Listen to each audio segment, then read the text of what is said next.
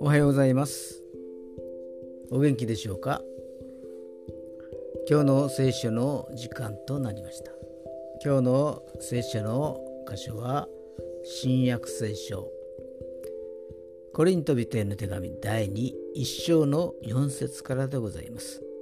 コリント人への手紙第2一章の4節からでございます。お読みいたします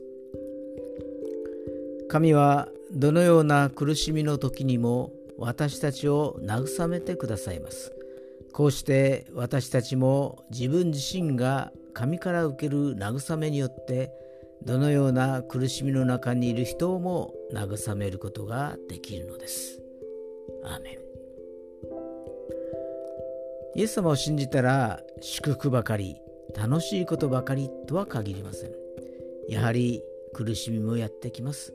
しかしその中にあっても慰めが与えられ平安が与えられるのです。慰め主なるイエス様が私たちの苦しみの上に手を置いて慰めてくださいます。